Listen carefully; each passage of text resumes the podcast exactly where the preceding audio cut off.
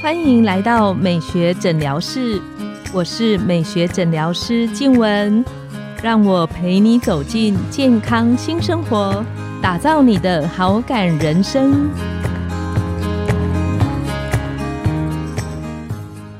大家好，我是你的主持人静文，欢迎来到美学诊疗室。今天要来跟大家聊一个蛮沉重的话题，其实不是沉重，是一个蛮健康，其实越来越多人关注的话题，就是肥胖这个议题呀。目前是全世界越来越严重，大家越来越关注的问题。因为肥胖这件事情，不只是我们想到的关于美观，其实它是一个高度跟健康相关的议题。因为如果我的肥胖指数比较高，它可能会增加我心脏血管的负担，然后增加我关节发炎、痛风，甚至糖尿病的几率。可是呢，大家会发现，你知道，如果你看那个 Line，它跳出广告的时候，最多的就是关于减重的东西。那因为减重这些，它的产品类型五花八门。可是大家前一阵子可能有看到新闻，就是有一些减重的产品，它甚至里面加了毒品类的东西。所以有一个正确而且健康的减重观念，其实是非常重要的。今天我们就邀请到台安医院体重管理中心的主任郑医师来跟大家聊聊，如果我体重真的过重的时候，可以用什么样不同的方式来帮助我把体重做控管。那线上的听众们，如果你身边有朋友是有体重过重的困扰的，也很欢迎你把这一集分享给他们。那我们来欢迎郑医师。主持人好，各位听众朋友，大家好。那我是减重管理中心的主任郑以清，那我同时也是肠胃科的医师。真的，郑医师不止高，而且体重非常的标准。对，对，因为常常有人会问呐，就是你好好一个肠胃科医师，为什么跑来做减重？那唯一一个小原因就是我以前非常胖，真的是。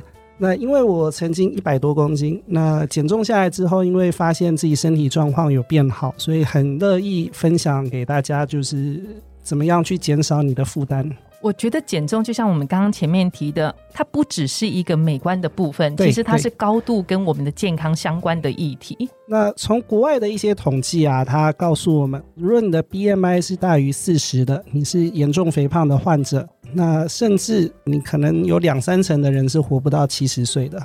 因为我有查了一下，大家常常会听到的 BMI 这个东西。那如果我是比较偏向于，就是体重真的。过重到可能超过很大的那个健康的幅度，叫病态性肥胖的时候，如果我一百六十公分，超过九十公斤，其实我的 BMI 指数就高于三十五以上。那像我们临床上，我们会听到就是有一些体重过重的朋友，我觉得因为你差太多的时候，前期如果我怎么是，不管是一般我们讲的饮食啊、运动。我都没有办法有明显的进步，或是复胖的情形很多的时候，好像有人就会提到关于手术治疗的这一块。我们虽然也做进阶的介入性的减重，但还是要提醒大家，一个减重的好的流程应该包括了生活形态管理，就是饮食跟运动的控制。那第二个才考虑到一些药物的治疗，是。那如果有六个月左右的药物治疗都没有达到成效，那下一个才会去考虑做一些侵入性的介入治疗。那这样的过程啊，主要是要先养成一个良好的认知。那很多人都以为，譬如我做了缩胃，我做了一些绕道的手术，那我是不是就可以不管它，就是 let go，然后好像一辈子都瘦瘦的？那要提醒大家，不管你做任何的减重，都是有机会复胖的。那这就像是我们减重过程啊，这些术式就像是一个催化剂，或者说是你汽车后面的加力引擎，开 turbo 我推它一把，对它让你快速的达到目标。但是如果你不去关注其他的事情的话，你迟早会复胖。所以就是我可能透过这些方式。帮我比较快的达到目标之后，我再透过不同的方式来维持它。是没错。那像我们有些听众朋友应该有听过的，就是胃绕道手术。对，还有我特别查了一下，好像在二零一三年 FDA 有通过，就是胃部的切除手术。是是。那关于像这种不同的手术方式，我们请郑医师跟我们分享他的优缺点啊，然后安不安全？好。那听众朋友第一个应该非常疑惑，就是这些术式的名称通常又臭又长，然后你也听不懂他要干嘛。对我自己也看了两三遍。对呀，那我就分类来说，先帮听众朋友做介绍。那我们要减重啊，有两个很重要的事情。那第一个是减少你的胃容积。那我们吃东西之后啊，大量的食物通常是先在胃里面做暂停，嗯，那之后才慢慢消化掉。所以如果你的食欲非常好，吃的东西很多，有时候我们会做一个叫做缩胃，就是把胃变小的意思，把胃的容积变小。那可以达成的方法有几种，那包括是直接用胃镜把它缝起来，那你身上就没有任何伤口，你的胃会缩小。那第二个，或者用外科手术的方式把你的胃一部分切掉，那所以是打开肚子的概念吗？听起来有点恐怖。是，那很古早的时代确实是打开。那目前都是微创或者是叫做腹腔镜的手术，那身上的伤口是小小的。有点像是我们有些朋友可能做过像是子宫切除，对，就内视镜进去做手术，并不需要开肚子的，是身上只有小洞，但它的目的一样是让你的胃变得小小的，让你可以不要吃太多东西。那还有一些减重的辅助方式，像是胃内水球的置放。那它的概念非常简单，就像你为了省水，我们马桶后面会放几罐水在里面。这个比喻很能了解。对，那你其他的容积就变小了，因为它被你的水球占满了，那你的食量就会跟着变小。我们这个下一集会特别请郑医师来跟我们分享，就是如果我不想用手术的方式，那喂水球好像是另外非手术性的治疗的方法之一。是，那刚刚提到的是减少胃容积。它通常可以达到体重百分之二十左右的减少，就是假设我九十公斤，可能可以瘦到将近二十公斤，对，那也蛮多的，是也不少。但是还有另外一个威力更强大的术式，叫做绕道。那我们的食物啊，吃进去胃里，它停留之后往下排空，那主要是在十二指肠附近跟下面一点点的地方，跟你的消化液做混合，那你的身体可以吸收。那我们医师朋友就想了一个很好的方法。那如果让你的消化液跟你的食物不容易混合，直接排掉，对，直接排掉，那是你可以吃，那又不会变胖。听起来好像不错哦，可以吃又不会变胖。是，所以具体的做法就叫做绕道或者叫矿肠手术。那它的目的都是让你食物进去之后，可以更快进入到后面的肠道，吸收不好。是，但是听起来好像胃绕道手术是一个。风险比较高一点点的手术是，那当然很多听众朋友听到这边都会觉得好像很符合你的理想，就是我可以吃又不会变胖。那实际上啊，这些绕道手术是需要营养补充的，因为我们要想的是你的营养素不好吸收，虽然你会变瘦，这没错，但一些微量元素的缺乏其实会造成你身体的一些负担。那通常我们只建议在病态型肥胖。他一直减不下来，对身体有威胁，我们才建议做这样的舒适。那可以请郑医师跟我们聊一下所谓病态性肥胖的定义，就怎么样？我会知道说，哦，我自己或是我身边的这个朋友可能已经到这个状况。好，那如果我们用 BMI 来定义的话，那我们目前超过二十四的 BMI 算是过重，那超过二十七以上算是肥胖，那二十七到三十是第一期的肥胖。那三十到三十五是 case two 第二级，是那三十五以上算是比较严重的肥胖，就第三级的。对，那这样的肥胖啊，如果并发一些身体的负担，譬如你已经有糖尿病、有血压问题、血脂肪问题，那你未来可能心肌梗塞、中风的风险高的时候，那就算是病态性肥胖。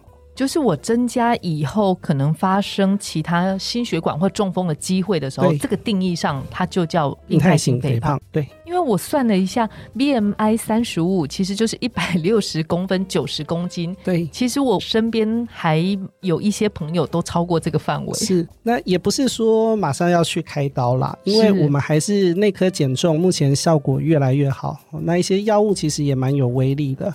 只是如果你真的减不下来，我会建议还是可以考虑开刀。它并不是一种像我们想的，就是过多啊、过 over 的行为。